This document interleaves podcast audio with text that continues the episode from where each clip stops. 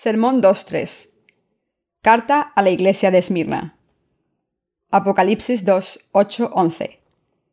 Y escribe al ángel de la Iglesia de Esmirna, el primero y el postrero, el que estuvo muerto y vivió, dice esto.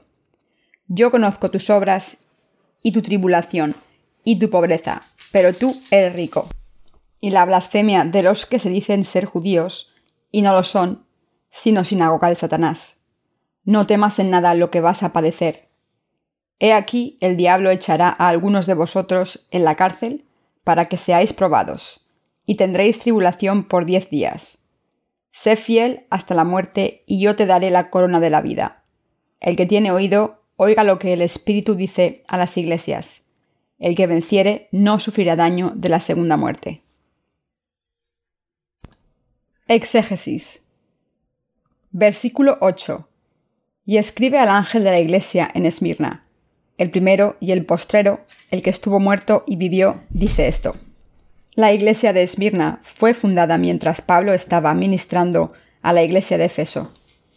De acuerdo al pasaje anterior, los miembros de esta iglesia eran más bien pobres, quienes debido a su fe fueron considerados como enemigos por los judíos de su comunidad. Por el martirio de Policarpo podemos ver cuán perseguida fue esta iglesia por los judíos. Él era un obispo en la era de los fundadores de la iglesia. Los santos de la primera iglesia encaraban constante persecución por parte de los creyentes judíos, quienes rechazaban a Cristo como su Mesías. La iglesia de Esmirna fue fundada por el apóstol Pablo. Por el primero y el postrero, el que estuvo muerto y vivió, dice esto. Juan se refiere a Dios, quien creó el universo. Nuestro Señor, nacido de la Virgen María, tomó los pecados del mundo a través de su bautismo por Juan y fue juzgado por estos pecados, sangrando sobre la cruz.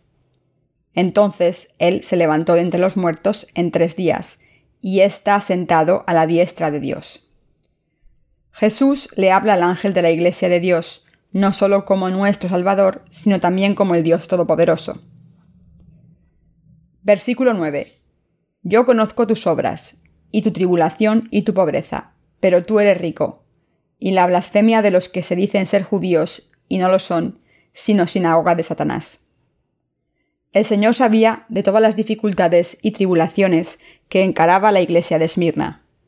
Aunque era una iglesia pobre en términos materiales, la iglesia de Esmirna era espiritualmente rica. En Esmirna vivían muchos judíos, a quienes Dios describía como los que se dicen ser judíos y no lo son, sino sinagoga de Satanás. Estos judíos se entregaban como herramientas de Satanás para ser usados y llevar a cabo sus propósitos, y así se convertían en obstáculos para la predicación del Evangelio del agua y el Espíritu. Perseguían a la Iglesia de Dios. Ellos creían que solo ellos eran judíos, ortodoxos, y solo ellos eran los hijos de Abraham. Pero de hecho, no solo fallaron al seguir la fe de Abraham, peor aún, terminaron rechazando al Dios de sus antecesores, perseguidos en gran manera por estos judíos. La iglesia de Esmirna era pobre, pero aún así era una iglesia que era rica en su espiritualidad. Versículo 10. No temas en nada lo que vas a padecer. He aquí el diablo echará a algunos de vosotros en la cárcel, para que seáis probados y tendréis tribulación por diez días. Sé fiel hasta la muerte, y yo te daré la corona de la vida. Dios le dijo a la iglesia de Esmirna, No temas en nada lo que vas a padecer. También les dijo, Sé fiel hasta la muerte, y prometió que Él le daría la corona de la vida. El Señor sabía de antemano que Satanás amenazaría a algunos de los santos de la iglesia de Esmirna y trataría de quebrantar su fe. Es por eso que prometió que si permanecían fieles a Él hasta la muerte, les daría la corona de la vida. Lo que el Señor nos está diciendo, a través de este pasaje, es que los siervos de Dios y sus santos, que viven en el fin de los tiempos, también serán perseguidos por Satanás y sus seguidores. Pero tendremos la fuerza de ser fieles a Dios hasta la muerte, ya que esta fuerza viene a nosotros abundantemente en nuestra fe en el Evangelio del agua y el Espíritu, y nuestra esperanza por el cielo y la tierra nuevos que Dios nos ha prometido. Versículo 11. El que tiene oído, oiga lo que el Espíritu dice a las iglesias. El que venciere no sufrirá daño de la segunda muerte. Los creyentes del fin de los tiempos entrarán en una batalla en contra del anticristo y de aquellos que están en contra de Dios.